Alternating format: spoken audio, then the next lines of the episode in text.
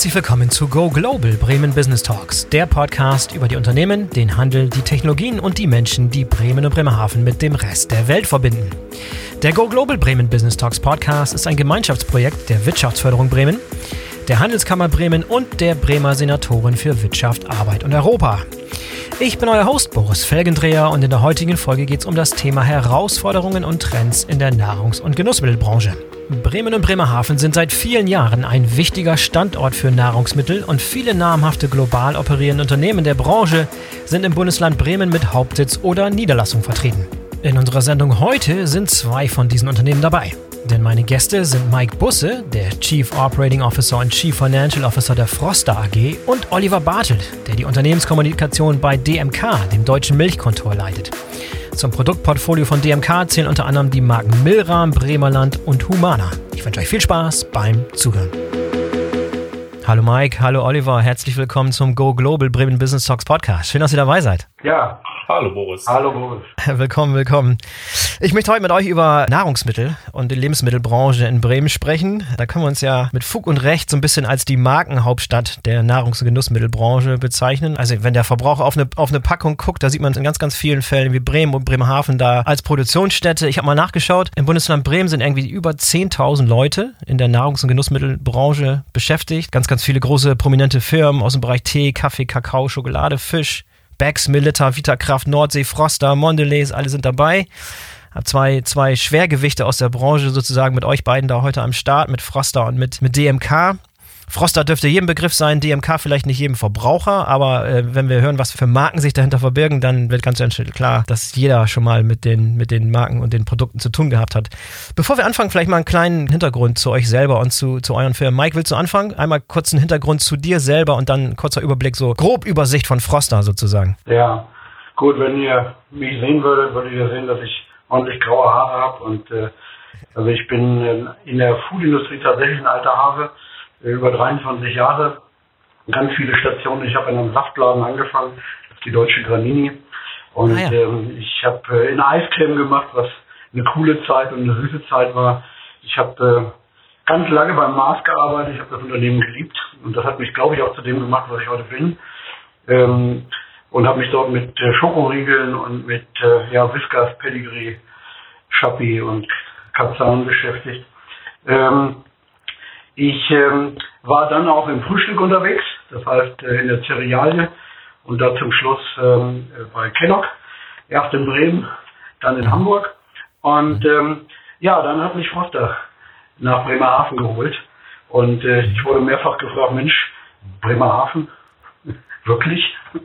Und ich habe gesagt, ja. Ich meine Heimatstadt. Wer redet so über meine ja, Heimatstadt? Meine, so, meine Geburtsstadt. Nicht Heimatstadt, aber Geburtsstadt. So, Boris. Und genauso habe ich auch geantwortet. Ich habe gesagt, das ist nicht meine Heimatstadt, aber je mehr Himmel ich sehe, desto mehr fühle ich mich zu Hause, weil the limit is the sky.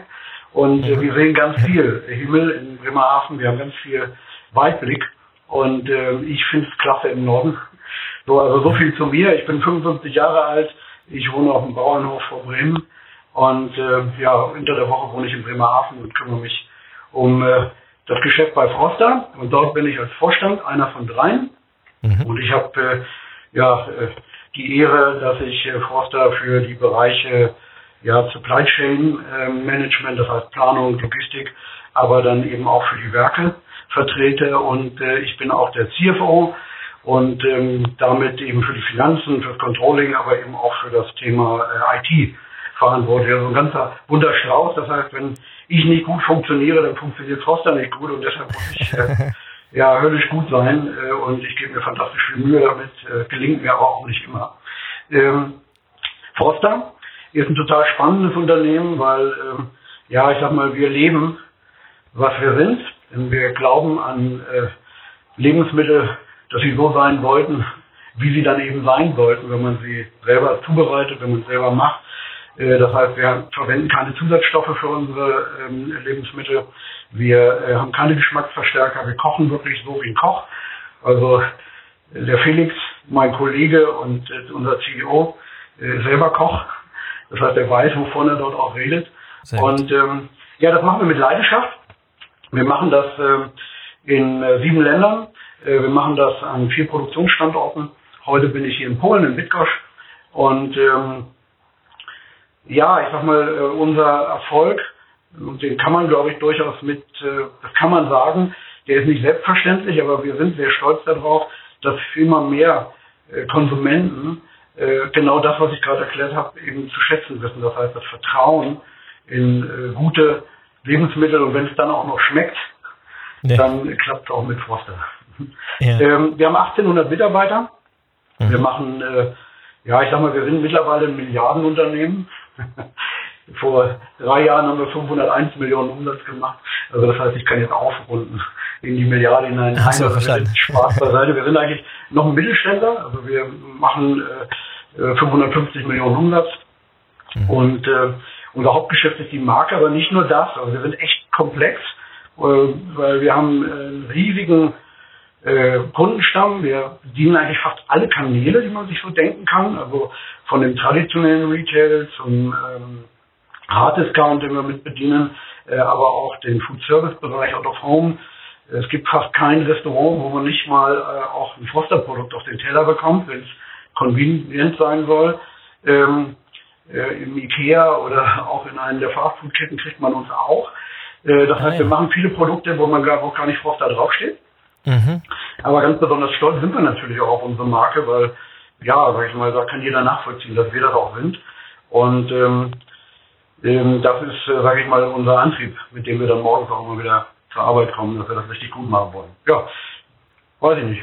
Fehlt da ja. noch irgendwas Nee, sehr, sehr, sehr, guter, sehr guter Einblick, vielen Dank dafür. Wenn du sagst, du lebst auf dem Bauernhof äh, außerhalb von Bremen, dann hast du aber keine Milchkühe und deine Milch wird nicht äh, irgendwie bei, bei DMK untergebracht in den Produkten. Äh, so sagen wir mal so, also ich genieße natürlich DMK.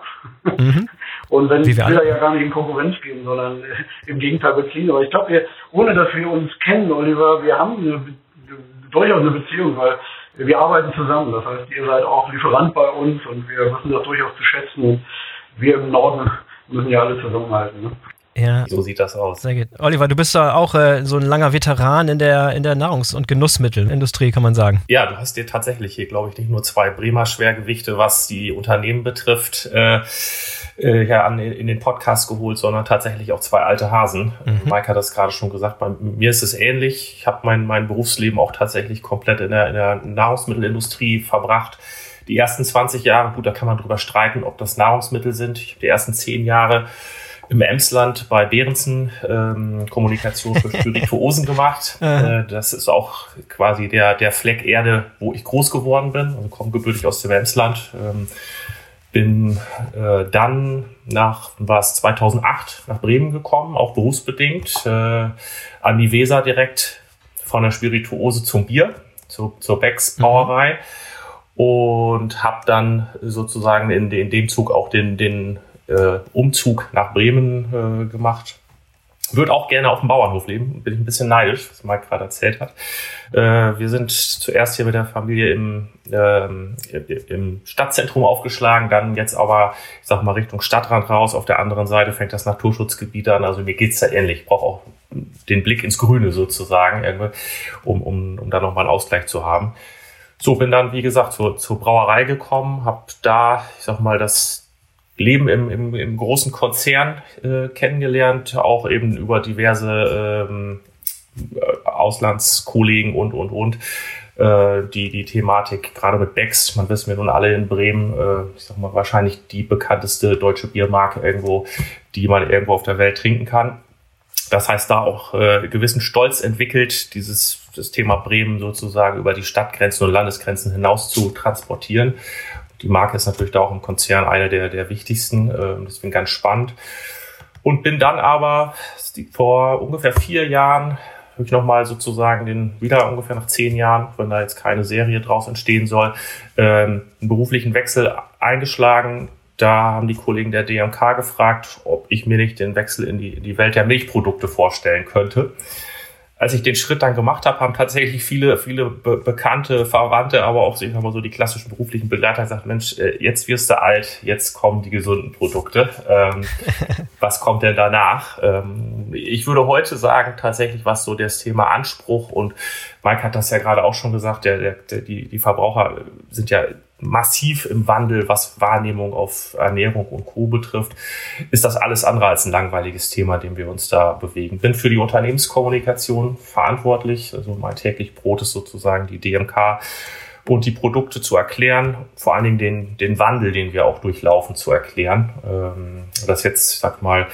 wir haben vor ungefähr vier Jahren angefangen, unser Geschäftsmodell eigentlich komplett zu hinterfragen und zu drehen. Also wir sind eine Genossenschaft, mhm. die, die sich da mit dem Modell nicht so ganz, äh, ganz firm sind. Sprich, unsere liefernden Landwirte sind gleichzeitig die Anteilseigner des Unternehmens. Sie haben sich halt als Genossenschaft zusammengeschlossen und sich äh, berechtigterweise und auch mit gutem Grund ähm, gesagt, wir, wir verarbeiten unsere Milch quasi selber zu, zu Produkten, zu Marken äh, in unserer eigenen Molkerei.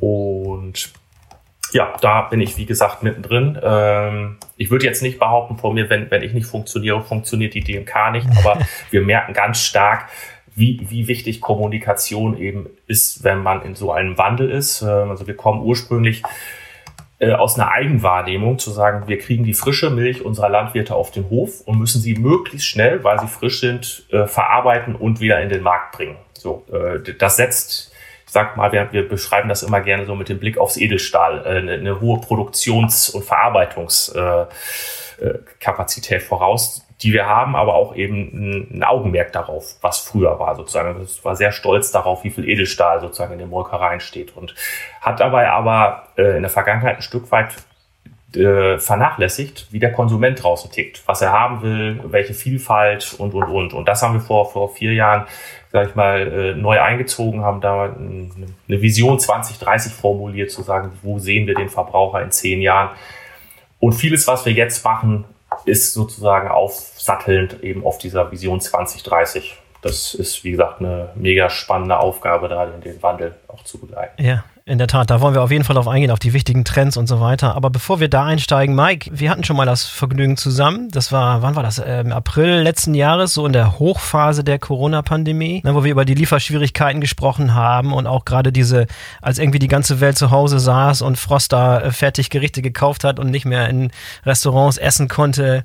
Ähm, kurze Aussage von dir darüber, ist die Krise vorbei und wie seid ihr aus dieser Krise rausgekommen? Oder seid ihr noch gar nicht draußen, seid ihr noch drin? Oder wie kommen wir aus aus dem Ganzen überhaupt raus, aus eurer Sicht jetzt? Ja, eine gute Frage, Boris. Und äh, nein, wir sind da noch überhaupt nicht draußen. Also für viele Leute ist Corona vorbei, für uns ist es überhaupt nicht vorbei. Ähm, einerseits erleben wir das in unserem Alltag. Ähm, und da, glaube ich, müssen wir uns alle extrem viel Mühe geben, würde ich hier ganz gerne nochmal appellieren, dass jeder, der noch nicht geimpft ist, das bitte macht. Weil das geht nicht um einen selber, was man sicher für sich für wichtig hält, sondern es geht um die Gemeinschaft. Ja. Und ähm, also das ist ein Thema, wo wir aber auch gut dabei sind. Also das heißt, wir motivieren unsere Mitarbeiter, wir unterstützen das mit Aufklärung, äh, mit Impfbus und alles, was dazugehört, äh, an allen Standorten.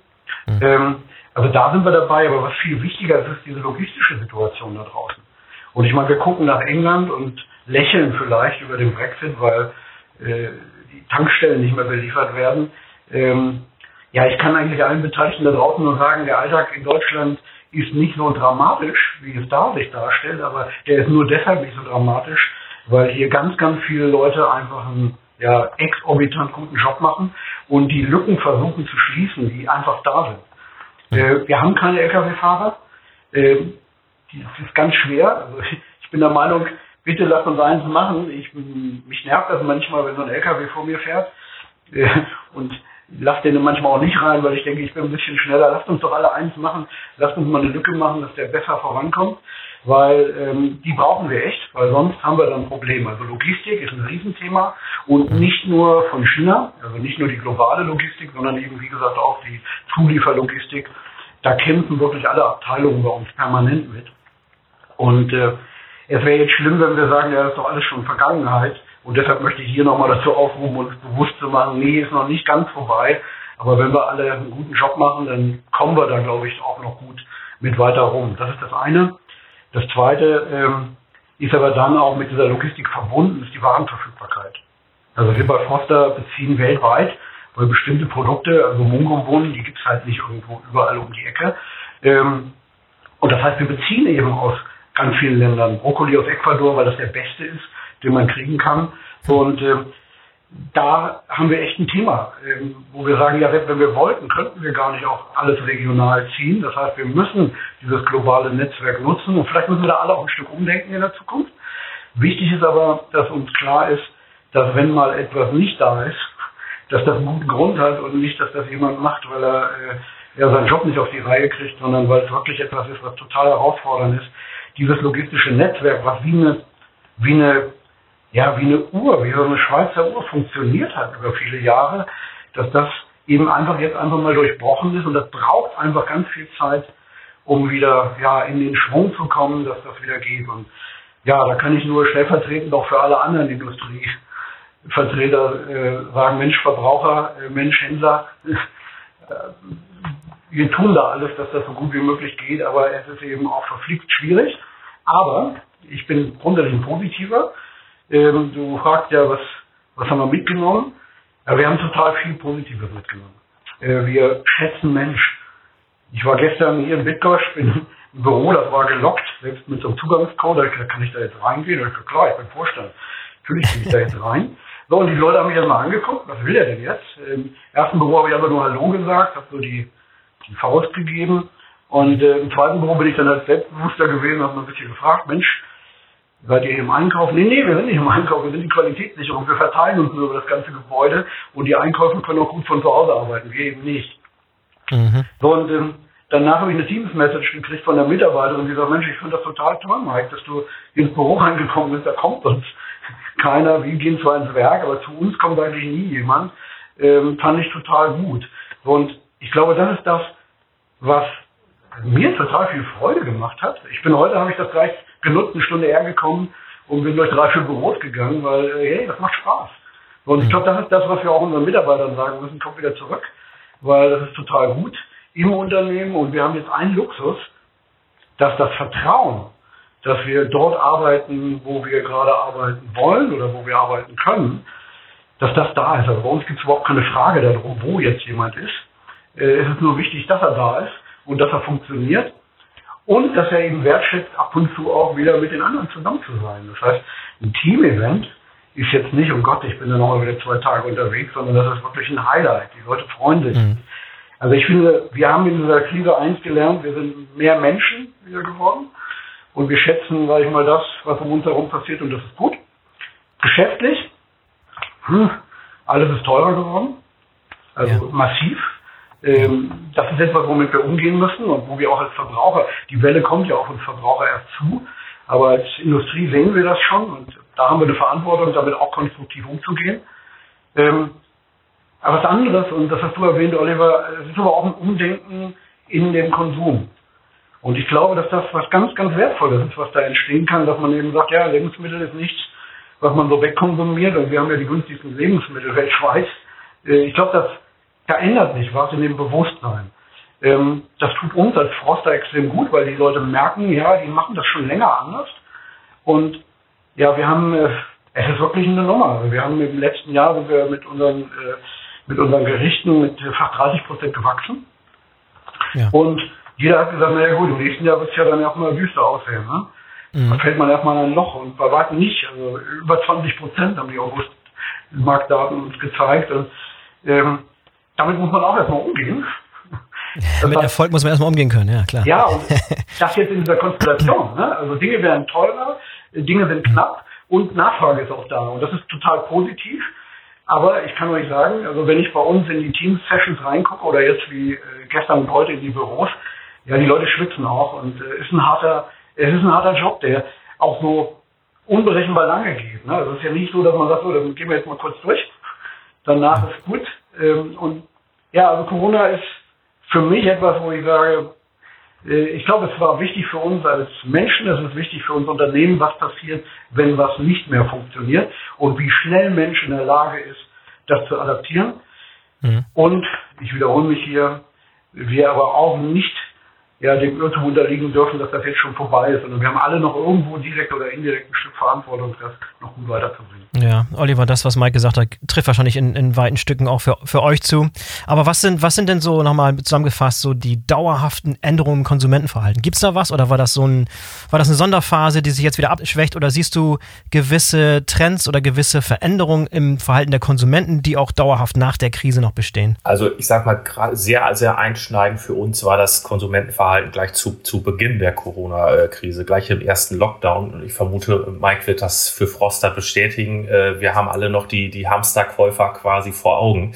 Mhm. Und ähm, wenn du dir unsere Größe anschaust und unsere Logistik, da ist es ähnlich. Also wir verarbeiten im Jahr 8 Milliarden Kilo Milch in den 20 Molkereien. Das heißt, wenn ich das jetzt mal ein bisschen, ich will es nicht in Badewannen umrechnen, aber man könnte sagen, alle zwei Minuten fährt bei uns ein Milchsammelwagen von den landwirtschaftlichen Betrieben in eine unserer Molkereien rein. Also die kennt man vermutlich von der, von der Straße, äh, die, die silbernen Tankwagen mit dem Milram-Logo drauf. Mhm. Äh, alle zwei Minuten ein, ein, ein so ein Zankzug, die wir verarbeiten müssen. Das heißt, auf der einen Seite haben wir gleich am Anfang enormes Augenmerk drauf gelegt. Und das war eigentlich schon im Februar, als man so quasi gerade aus dem asiatischen Raum das Thema kommen sah, dass wir uns maximal schützen. Weil ihr könnt euch vorstellen, wenn im einen dieser Werke ähm, irgendein Hotspot äh, ausgebrochen wäre und wir hätten die Milch dort nicht mehr verarbeiten können, man kann eine Kuh nicht abschalten. Also wir hätten unseren Landwirten nicht sagen können, sorry Freunde, wir können die, die Rohstoffe gerade nicht verarbeiten, äh, holen wir dann in zwei Wochen. Das heißt, die Milchsammelwagen kommen, ob du willst oder nicht. Das heißt, wir hatten eine hohe Verpflichtung, unseren Landwirten gegenüber dort auch die, die, die den Rohstoff abzunehmen verarbeiten zu können. Und auf der anderen Seite nach draußen wieder raus äh, haben unsere Vertriebler äh, Aufträge vom Handel bekommen, als wäre, ich sag mal, in unserem Fall Weihnachten und Neujahr, Silvester, Ostern an einem Tag. ähm, mhm. Ich meine, das ist nun bedingt dessen, dass sich hier alle bevorratet haben, als würden wir irgendwie wirklich für drei Monate das Haus nicht mehr verlassen dürfen. Und das waren sehr, sehr äh, prägende Momente. Das hat auch das Team DMK, ich sag mal, wirklich zusammengeschweißt, weil wir haben im Vorfeld immer schon gewusst und auch den Mitarbeitern gesagt, pass mal auf, wir haben eine Größe in der Republik. Ähm, also die LZ hat gerade die Lebensmittelzeitung letzte Woche ein, ein Ranking wieder veröffentlicht. Wir, wir sind der drittgrößte Lieferant des deutschen Lebensmitteleinzelhandels, ähm, hm. um einfach so hm. diese, diese Dimension zu nehmen. Das heißt, fällt bei uns irgendwas aus, haben wir tatsächlich in einzelnen Produktkategorien, Quark, Milch und, und, und, im Zweifelsfall irgendwann einen Versorgungsengpass in der Republik. Also das ist jetzt so. Und wir haben da einen gewissen Auftrag äh, entsprechend, auch für die, für die Grundversorgung dort der, der, der Menschen zu sorgen. Und das hat im Vorfeld haben das Mitarbeiter oft belächelt. Ja, wir haben in Deutschland 140 Molkereien, das ist ja, ne, die anderen können ja auch und so weiter. Als es jetzt plötzlich wirklich in so einem Moment das jetzt wird's ernst. Alle haben quasi den gemeinsamen Feind, in Anführungszeichen Corona. Das hat, Mike hat das ja auch gerade gesagt, wirklich zusammengeschweißt und hat auch nochmal das, das Team, auch wenn alle gleichzeitig ins Homeoffice gewandert sind, wirklich zu, zu so einem richtigen Team werden lassen. Und das, das spürt man eigentlich bis heute. Wir, wir sind weiter ich sag mal, als Unternehmen eher das Team Vorsicht. Also wir, wir haben weiterhin die Mitarbeiter der Verwaltung überwiegend im Homeoffice, selbst äh, in Phasen, wo, wo dann auch im letzten Jahr im Sommer, auch in diesem Jahr im Sommer die, die Inzidenzen runtergingen, haben wir gesagt, nee, es funktioniert, lasst uns die Leute im Homeoffice lassen. Wir haben daraus auch eine Betriebsvereinbarung gemacht, dass wir auch für die Zeit nach Corona diesen Modus nicht einfach wieder abschalten und sagen, so jetzt alle wieder wie früher, ähm, sondern tatsächlich auch die, die, diese ganze Thematik Remote-Arbeiten und so weiter als, als eine Selbstverständlichkeit einpflegen. Also das ähm, ist tatsächlich das. Und du fragtest gerade noch eben, um das vielleicht tatsächlich dann noch die, die konkrete Frage zu beantworten nach einem veränderten Verbraucherverhalten. Wir sehen das an verschiedenen Stellen, dass auch gerade diese Homeoffice-Situation natürlich dazu führt, dass Menschen wieder mehr sich mit Kochen beschäftigen. Also ich sag mal, vor Corona war natürlich Convenience das große Schlagwort. Alle wollten schnell und einfach und ohne großen Aufwand, musste, musste ganz teilweise äh, verrückte Anforderungen. Jetzt ist das Thema selber kochen, sich wieder auch mit Essen beschäftigen und, und, und äh, ein Riesenthema. Also zu Hause essen, würde ich mal sagen. Mhm. Ähm, Und gleichzeitig sehen wir es auch, wir haben ja auch, ich sag mal, ein Geschäftsfeld Babynahrung, ähm, inklusive Gläschenkost. Also Alete ist eine Marke, die wir im Sortiment haben. Und auch da siehst du, in dem Fall dann äh, ist das herausfordernd für unsere Kollegen, dass das Thema selber kochen natürlich auch da wiederum äh, einen gewissen Anspruch äh, ans Sortiment bietet oder äh, erfordert ähm, weil du plötzlich einen Wettbewerb hattest, den du vorher nicht hattest. Mütter kochen wieder selber für die Kinder, sagen, Mensch, ich bevorrate mich da. Daraus ist auch, ich sag mal, so eine Art kleine Kultur geworden äh, mit, mit Rezepten und, und Do-it-yourself-Anleitungen sozusagen. Das heißt, wir merken das schon an, an sehr vielen Stellen. Mhm ähm, dass sich dort gar nicht jetzt, dass jetzt plötzlich ganz andere Dinge konsumiert werden. Also das kommt noch äh, auf, einer, auf einer anderen Schiene dazu. Aber dass wieder dieses, ich sag mal, ja, Verständnis für das Thema äh, Ernährung und Lebensmittel äh, sich doch wandelt. Mhm. Wie passt das denn in so die größeren Trends, sowohl auf regionaler als auch nationaler und auch vielleicht auf globaler Ebene, die ihr so seht, vor allem auch in, in Blick auf das, das ganze 20er Jahrzehnt sozusagen? Mike, willst du da mal uns ein bisschen mit, mitnehmen auf so eine, so, so eine Reise in diese Trends, die ihr seht, die eure Branche in den kommenden neun Jahren verändern werden? Also ich glaube, Corona ist da auch ein Akzelerator dieser Trends, weil die sind jetzt nicht ganz völlig neu. Äh, die sind schon da, aber mal äh, sind die so, so brennend heiß. Und äh, ich habe ein bisschen was schon angesprochen, nämlich das Thema Regionalität. Mhm. Ähm, ist wichtig, also das Thema Vertrauen grundsätzlich in Lebensmitteln, glaube ich, ist viel wichtiger. Ähm, Oliver hat es eben angesprochen, also das Beschäftigen mit Essen, stimme ich dir total zu. Also das Bewusstsein für Ernährung und für Essen, das ist neu und mhm. das wird auch noch viel stärker sein. Ich meine, wenn sich jetzt ein Mitte 50-jähriger Mann damit beschäftigt, sagt auch, naja, eigentlich so vegan ist auch nicht schlecht. Ähm, und das geht nicht nur mir so, sondern Freunden, äh, Menschen, die ich lange nicht gesehen habe, äh, man redet so darüber und sagt, ja Mensch, guck mal, die auch. Mhm. Wodurch wird denn das getrieben, glaubst du? Was sind, was sind da die Auslöser? Warum ist das plötzlich äh, zu beobachten und in den letzten zehn Jahren oder 20 Jahren nicht? Also ich glaube, dass zwei Dinge da sind. Äh, das eine ist das Bewusstsein äh, für Menschsein und für Wohlbefinden. Also wir leben ja in einer bewundernswerten Zeit, wo wir fast alles haben. Ähm, und was wir aber nicht haben, ist Zeit. Und wir haben oftmals eben auch nicht Gesundheit. Und ähm, das Verrückte ist, dass wir selber diejenigen sind, die das machen. Das heißt, mit mehr Achtsamkeit, mit mehr Bewusstsein seiner selbst, ähm, was Zeit angeht, was aber auch Essen angeht. Und mhm. ähm, wir kommen so ein bisschen bei Frost, da schmunzeln wir immer, wir sagen, nee, nee, wir sind nicht Fast Food, wir sind Fast Good. Also, das heißt, wir, gutes Essen ist eben wichtig und man muss es genießen können. So, und ähm, wenn man es dann genießt, fängt man auch an, darüber nachzudenken, was ist denn eigentlich richtig für mich an Nahrung. Und ähm, ich habe im Urlaub jetzt auch spannend auch nochmal mich mit einem Buch beschäftigt, wo ein Arzt dann so beschrieben hat, der sagt, naja, alles, was du an Schmerzen hast, sind Warnsignale. So, und das Verrückte ist, dass der dann eben auch sagt, er sagt ja, das meiste von diesen Warnsignalen hängt mit der Ernährung zusammen. So, und wenn wir das dann eben ernst nehmen, dann fangen wir an, anders zu denken. Und ich glaube eben gerade diejenigen, die jetzt, sage ich mal so, äh, über das Midlife äh, hinausgehen, die machen sich da mehr Gedanken, weil die sehen eher, was noch übrig ist. Und das wollen sie ziemlich gut machen im Leben. Und ähm, also da passiert was. Das ist das eine. Und das andere ist genau das Gegenteil. Das ist, äh, sag ich mal, das ist die Generation unserer Kinder. Fridays for Future ist ja nicht, kommt ja nicht von ungefähr. Dass ja. da eine Resignation da ist, dass die uns beobachten, was machen die da eigentlich? Und die fordern uns schon auch richtig heraus, dass sie sagen, hey, das geht doch nicht weiter. Und äh, in diesem Spagat äh, sind quasi Entscheider als auch Betroffene, äh, ja, so in einem, meine ich, in einem positiven Umfeld, wo wir sagen, ja, nee, ist auch richtig. Muss jetzt anders sein. Und ähm, das ist der Grund, warum A, Regionalität, ist ja deine Frage gewesen, was sind die Trends? Ja. Regionalität sicherlich, Bio wird sicherlich ein Punkt sein, zu sagen, ich kann da noch mehr drauf vertrauen, das ist auch gut für die Umwelt, wie es angebaut wird. Ähm, ich glaube, dass das ganze Thema ähm, ja, äh, funktionale Nutzung von Lebensmitteln wichtig ist, also wie viel Fett ist da drin. Das Thema High Protein ist, glaube ich, total wichtig. Wäre auch nochmal spannend von dir zu hören, Oliver, wie ihr das so seht. Ähm, und ich habe es eben zwischendurch schon mal gesagt, ähm, wir sind da echt ganz gut, weil ein Großteil unseres Programms ist eigentlich schon vegetarisch und auch vegan.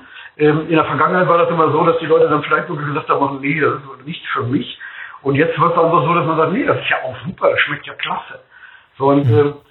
Ja, ich glaube, das sind so die Dinge, wo die, wo die Leute sagen, ja, also wie ich mich ernähre, ist anders und deshalb wird vegan, vegetarisch aus meiner Sicht auch weiterhin was ganz Wichtiges sein. Und aber eben das Thema Ursprung und Umgang mit Ressource.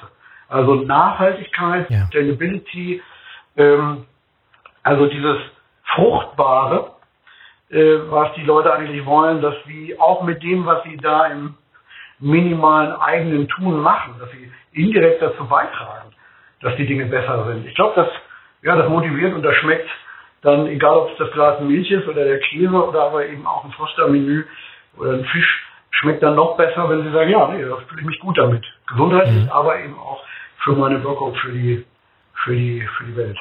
Jetzt habt ihr ja schon vor ganz langer Zeit damit angefangen. Äh, dieses Reinheitsgebot ist, ist auch schon vor etlichen Jahren eingeführt worden bei euch und äh, ihr habt diesen Trend schon sehr, sehr früh erkannt. Gibt es auch ein paar konkrete Beispiele von Produkten, die einfach nicht mehr zeitgemäß waren, aus den Gründen, die du eben gerade besprochen hast, die dann einfach äh, auch rausgefallen sind aus dem Programm, weil sie aus ernährungstechnischen Gründen einfach nicht mehr den Anklang gefunden haben bei der, bei der Bevölkerung, bei den Konsumenten? Ja, gibt es. Also das eine, was wir machen, das gucken wir uns selber an. Also wir müssen ja den CO2, die CO2-Belastung jedes einzelnen Produktes, also das hatten wir schon als andere noch gar nicht darüber gesprochen haben, konnte man das auf unserer Homepage messen. Wir messen das aber auch an den Linien und im Alltag. Ähm, das heißt, wenn wir da was sehen, dann verändern wir. So, dann verändern wir die Vorgehensweise. Das ist nicht unbedingt immer das Produkt, was dann sofort rausfliegt, aber wir stellen uns immer die Frage, okay, geht das nicht auch anders? Also wir nennen uns intern, ist so unsere Vision, dass wir sagen, naja, wir wollen eigentlich der unabhängige Herausforderer in unserer Branche sein. Also unabhängig, dass wir Dinge machen können, an die wir glauben, mhm. äh, unabhängig davon, dass uns eine Bank, ja, oder sage ich mal, äh, irgendjemand sagen muss, nee, nee, ihr müsst jetzt erstmal ans Quartalsergebnis denken. Ähm, so, und ich glaube, das ist eines der wichtigsten Themen dabei, also dass wir generell, unabhängig vom einzelnen Produkt, eigentlich diese Unabhängigkeit für uns in Anspruch nehmen und auch leben. Mhm. Äh, Im Detail äh, gibt es das. Also beispielsweise Fischstäbchen, welches Öl verwenden wir dort?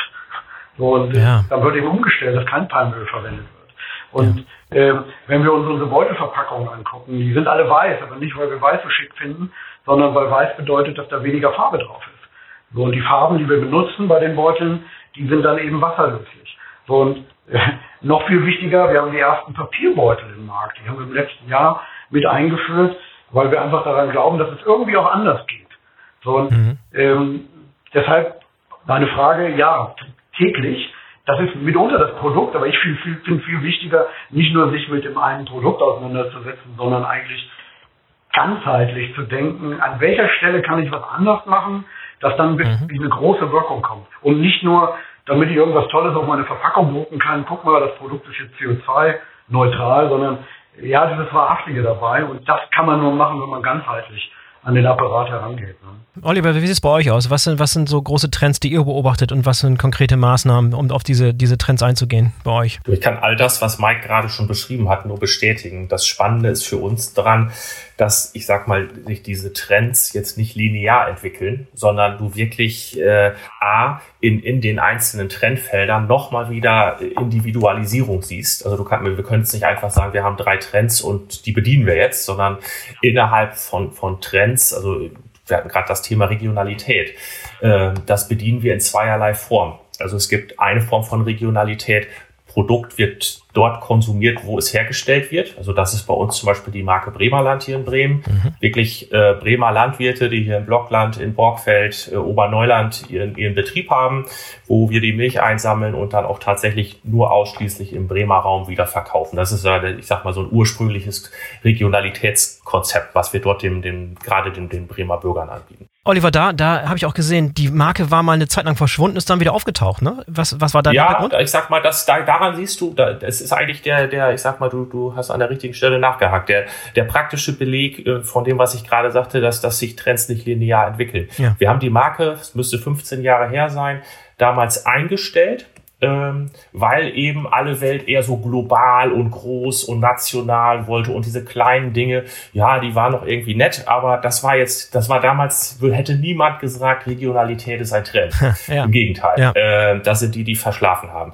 Heute wieder umgekehrt, so ähm, und deswegen siehst du, dass sich die Dinge ändern. Aber umgekehrt Regionalität, wenn wir die Marke Milram nehmen, dann wäre, wären wir natürlich schlecht bedient, wenn wir sagen, wir machen daraus jetzt eine regionale Marke, verkaufen die jeweils nur um, um, äh, im, um den Kirchturm unserer, äh, ich sag mal, 20 Molkereien, die wir hier im Norden haben sondern da ist das Thema Regionalität. Ich sehe das bei meinen Schwiegereltern beispielsweise, die, die wohnen im Saarland, äh, die lieben beispielsweise die, die Sorte Milram Sylter, weil sie sagen, Mensch, da habe ich irgendwie ein Bild im Kopf und äh, Sylt, da bin ich einmal im Jahr, mache ich da Urlaub. Schön, dass ich dort auch aus der, äh, aus der Käserei, die wir dort oben im Norden haben, ein Produkt bei uns im Supermarkt in, in Saarbrücken kaufen kann. Das ist für die sozusagen Regionalität, der Norden und so weiter. Das ist ja gerade das, was wir mit der Marke Milram machen, dass wir sie ganz stark stark eben hier mit, mit unserer norddeutschen Heimat koppeln und du das in jedem TV-Spot und auf jedem Produkt bis hin zur, ich sag mal, Ansprache der Konsumenten auf der Verpackung in so einem leicht norddeutschen Slang ähm, dort betreiben, weil, weil wir halt einfach sehen, dass das gut funktioniert und dass das auch vom, vom Konsumenten honoriert wird. Also und das, was Mike gerade sagte, diese, diese Spezifizierung, vor, vor ein paar Jahren war es beispielsweise, dass alle Welt plötzlich Skier gegessen hat die haben so eine Mischung aus Frischkäse und ja. Quark ist, ja. äh, wo, wo wir alle, das war damals zu der Zeit, als, als die Isländer im Fußball gut dabei waren, haben alle gesagt, Mensch, die Jungs sind stark und kräftig, die essen wohl den ganzen Tag Skier, mache ich das auch. Ähm, ja, Skier genau. ist jetzt heute, ich sag mal, im, im Normal, Normalmodus mittendrin angekommen. Äh, heute ist es eben, sind es Produkte, die besonders viel Protein haben, was bei, ich sag mal, Milchprodukten eh schon meistens der Fall ist, aber wo, wo Konsumenten wirklich bewusst sagen, ich beschäftige mich mit meiner Ernährung ich glaube, viel Protein ist gut für mich. Äh, ich suche auch gezielt im Regal nach Produkten, die mir das bieten. Das haben früher zum Beispiel, das haben früher zum Beispiel ähm, vor allen Dingen Sportler gemacht. Die haben einfach ein, einen Hüttenkäse gekauft, weil sie wussten, ein Hüttenkäse hat besonders viel Protein. Der, der normale Bürger hätte gesagt, hm, das ist dieser bröckelige Frischkäse, ich nehme lieber den, den, den weichgerührten. äh, und Sportler haben palettenweise diesen Hüttenkäse gegessen. Also es gab es auch alles schon. Nur es kommt dann irgendwann so in der breiten Masse an und dann braucht's auch eben dann nochmal diese Auslobung, viel Protein und, und, und das ist tatsächlich sehr spannend und ist auch herausfordernd. Ich glaube, also Mike hat das ja gerade auch schon beschrieben, ähm, dass du als Unternehmen immer darauf achten musst, dass du trotz einer gewissen Größe und ja auch, ich sag mal, äh, dass du dir da keine Behäbigkeit äh, einverleibst, sondern äh, flexibel bleibst, weil diese Trends kommen und gehen und du bist schneller wieder raus aus dem Rennen, als du drin warst. Ja.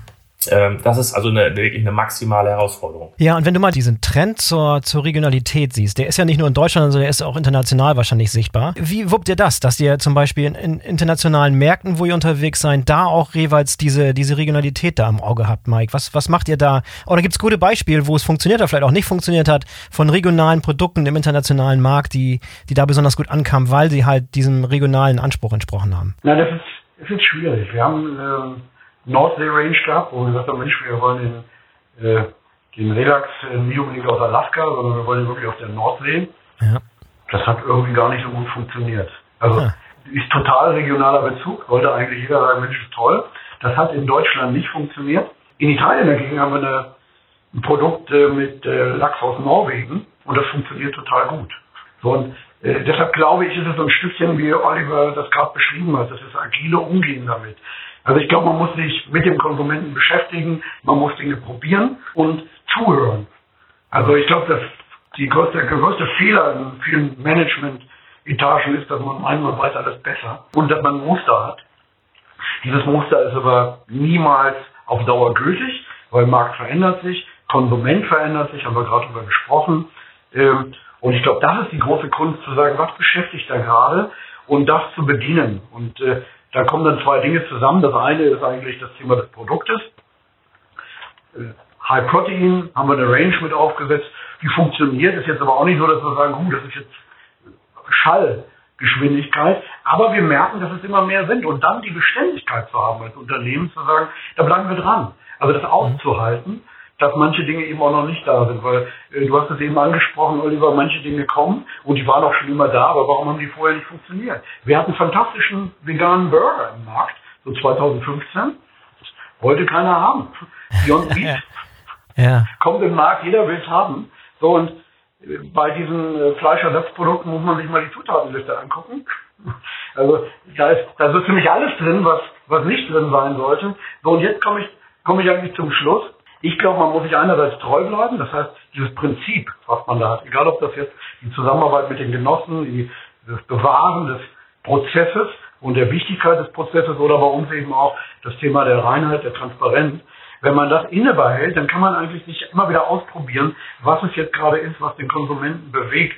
Und wenn man das gut versteht, äh, dann ist man, glaube ich, bei all diesen Trends, wird man, bleibt man trotzdem beständig, man ist kein Fähnlein, im Wind und man äh, kriegt eine Grundsubstanz. Und ich glaube, das ist wichtig, weil nur dann kann man sich eigentlich auch erlauben, zuzuhören, weil sonst beschäftigt man sich immer nur mit sich selbst.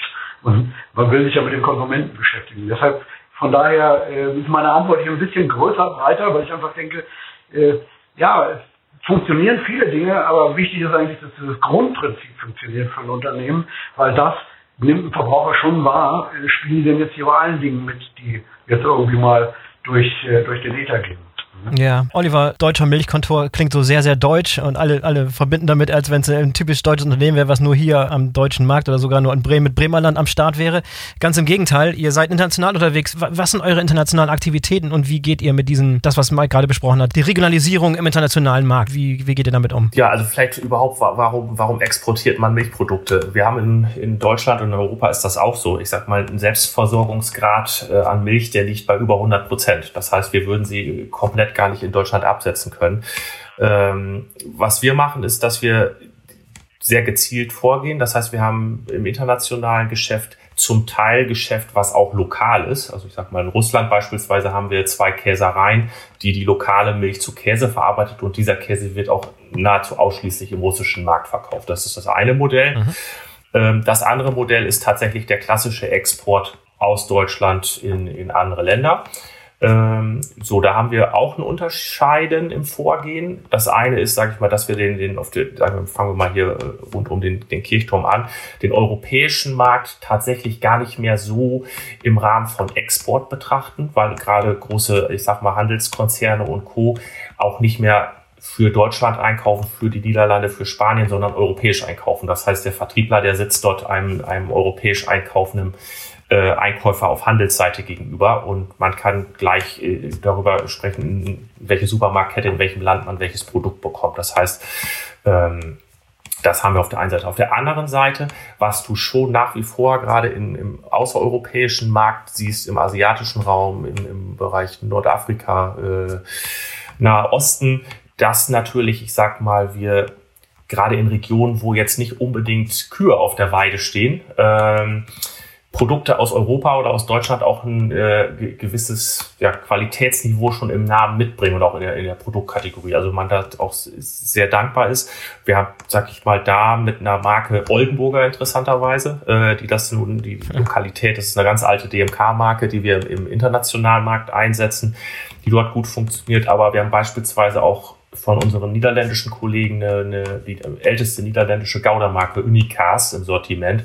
Und bei der kannst du Ähnliches sehen, dass du immer dann, wenn du, ich sag mal, in deinem Heimatmarkt eine gewisse Tradition, Tiefgang, Verlässlichkeit mitbringst, dann sind das Werte, die gerade im, im internationalen Markt äh, auch äh, wirklich funktionieren und die man dort auch abfragt. Ähm, das ist sozusagen so unser Modell. Also jetzt nicht einfach palettenweise irgendwas irgendwo hinzubringen, sondern wirklich ausgewählte Produkte, wo dann auch der Konsument eine Nachfrage hat. Und das ist teilweise auch innerhalb der Sortimente äh, im, im, im, im maximalen Unterschied, was jetzt unseren heimischen Markt betrifft. Also ich sag mal so Kondensmilch ist so ein klassisches Beispiel. Also ich sag mal, meine Oma hat in ihren Kaffee äh, immer verfeinert mit einem Schuss Kondens. Diese schönen kleinen Aluminiumdöschen, die man damals hatte. Mhm. Es gab noch extra diesen Öffner, wo man zwei Löcher, also die Älteren werden sich erinnern, ähm, äh, reingestochen hat.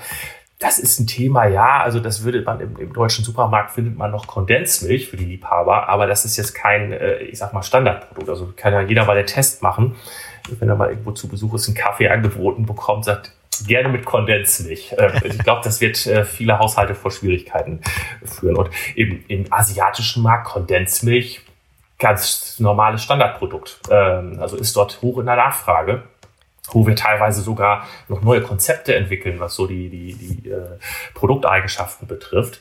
Und so kannst du sehen. Also das ist nicht so, dass man sagt, die ganze Welt ist eins und überall äh, konsumiert man die gleichen Dinge. Nee, im Gegenteil. Und das, das ist ja auch spannend. Und den internationalen Markt sehen wir oft auch eben wir haben gerade über Trends gesprochen, so ein bisschen als Trendradar, weil du auch immer wieder diese Effekte hast.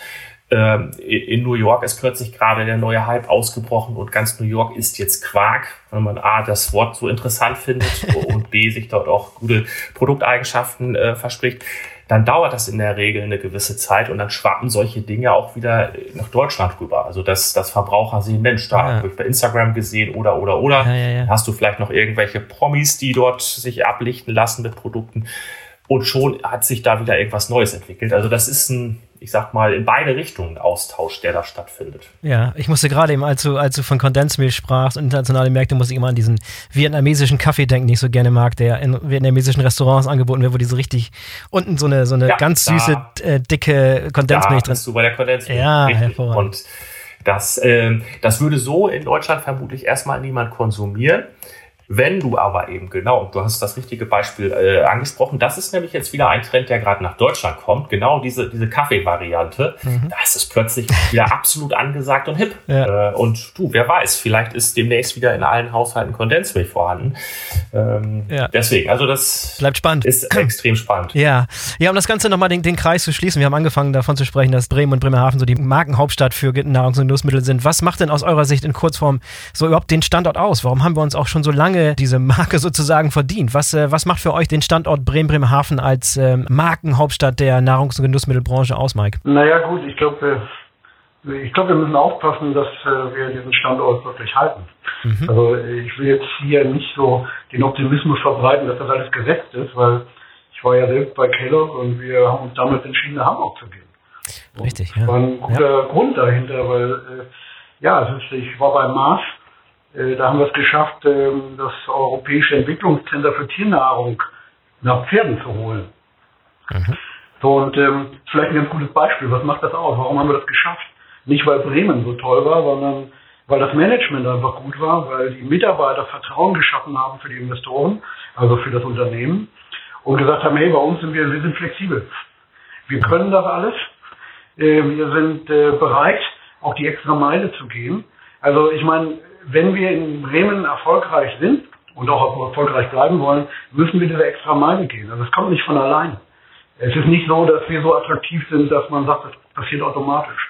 Mhm. Und bei Mars haben wir dann 150 Leute aus überall, aus London, aus den Niederlanden, aus äh, Frankreich, überall her nach Pferden geholt.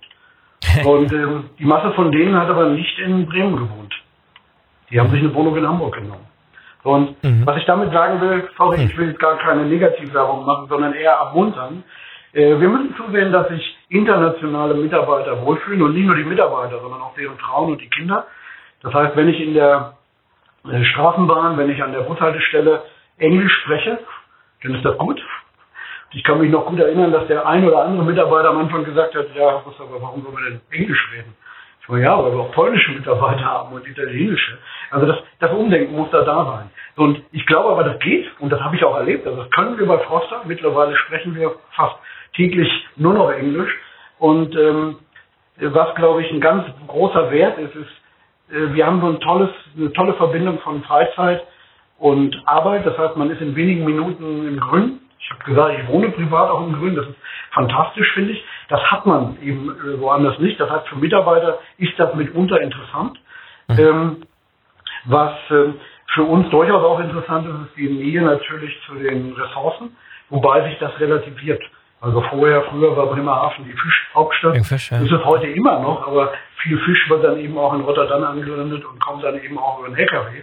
Also das sind so Themen, wo ich glaube, das ist historisch bedingt einfach wichtig gewesen, weil wir eine andere äh, Background haben. Ähm, für die Zukunft ist das alles nicht selbstverständlich. Also von daher sage ich, wollen wir alle, und da mache ich auch mit, äh, und viel, viel Mühe geben, dass wir den Standort hier auch für die Dauer eben attraktiv halten. Ja, vielleicht Oliver, nochmal die, die Frage an dich, was können wir machen, um den Standort auch dauerhaft attraktiv zu halten? Das ist vielleicht die bessere Formulierung der Frage. Du, ich bin, bin da komplett bei Mike und sie ist genauso. Ich, ich lebe ja jetzt hier auch seit ja, knapp zwölf Jahren in Bremen, ähm, habe hier gearbeitet ich finde, Bremen ist eine absolut tolle Stadt, äh, super attraktiv, kurze Wege. Wir kennen das alle, was uns auszeichnet, was, was uns aber auch in dem, in dem Eigenbild äh, und das finde ich teilweise tatsächlich sogar arg abschreckend, ähm, dass diese, diese hanseatische Kaufmannstugend im Innenbild oft ich sag mal, ein bisschen in die, in die Richtung äh, altväterliche Kumpelei äh, verstanden. Und Türen sind zu. Und ich fand, ich meine, wir haben das alle mitbekommen, äh, die, die ganzen, ich sag mal, elitären Veranstaltungen, die wir hier in der Stadt haben, von, von Eiswette über, über Schaffermal und Co., wie dort auch teilweise jenseits von Diversität gesprochen wurde, dass dort Frauen keinen Platz haben und, und, und. Das ist schlicht und ergreifend aus der Zeit gefallen. Und mhm da versuchen einzelne Kreise in der Stadt, hat man immer das Gefühl, diese, diese Altertümlichkeit aus welchen Gründen auch immer zu, zu, zu bewahren. Und davor kann ich nur warnen. Also das ist tatsächlich, wie Mike es sagt, das ist nichts, wo jetzt Mitarbeiter sagen, das ist eine Stadt, die finde ich besonders toll. Im Gegenteil. Und ich sehe aber auch umgekehrt an ganz vielen Stellen diese Öffnung. Und ähm, das ist was, was am Ende, woran die Stadt weiter arbeiten muss. Also nicht nur die Stadt als irgendwo eine Institution, sondern wir ja alle im Prinzip. Solange wir wollen uns so zeigen, wie wir hier sind ähm, und ich finde, das ist, also, äh, sag mal, das, das macht Bremen aus, dass wir doch an ganz vielen Stellen eben viel, viel, viel äh, fortschrittlicher doch denken, als das in anderen Teilen der Republik stattfindet. Und daran muss man weiter arbeiten. Ja, hervorragendes Schlusswort. Mike, Mike, Mike nickt. Wir, ich sehe, dass Mike nickt. Alle sind in Übereinstimmung. Haben wir, genau. haben wir gut den Ton getroffen sozusagen. Oliver, Mike, vielen Dank für das interessante Gespräch heute. Hat mir sehr viel Spaß gemacht. Die Zeit ist irgendwie verflogen. Ich gucke auf die Uhr. Wir hätten wahrscheinlich noch eine Stunde so weiterreden können. Vielleicht machen wir noch mal irgendwann eine zweite Episode, aber das war schon mal ein sehr, sehr guter Start. Vielen Dank für eure Einsichten ins Thema. Ja, vielen Dank an euch. Gerne, hat Spaß gemacht. So, das war der Go Global Bremen Business Talks Podcast zum Thema Nahrungs- und Genussmittel. Wenn es euch gefallen hat, dann solltet ihr in Zukunft öfter mal reinhören, denn wir haben noch eine lange Liste an interessanten Themen und Gesprächspartnern für euch parat. Am besten ihr abonniert den Podcast, damit ihr keine der kommenden Folgen verpasst. Unternehmen, die Beratungsbedarf im Bereich Nahrungs- und Genussmittel im Lande Bremen sehen, können sich vertrauensvoll an die Wirtschaftsförderung Bremen, das Referat 12 bei der Senatorin für Wirtschaft, Arbeit und Europa, die Industrieabteilung der Handelskammer Bremen, die Wirtschaftsförderung Bremerhaven BIS sowie den Interessensverband Nahrungs- und Genussmittelwirtschaft Bremen, kurz NAGEB, wenden. In diesem Sinne, bis zum nächsten Mal, euer Boris Felgendreher.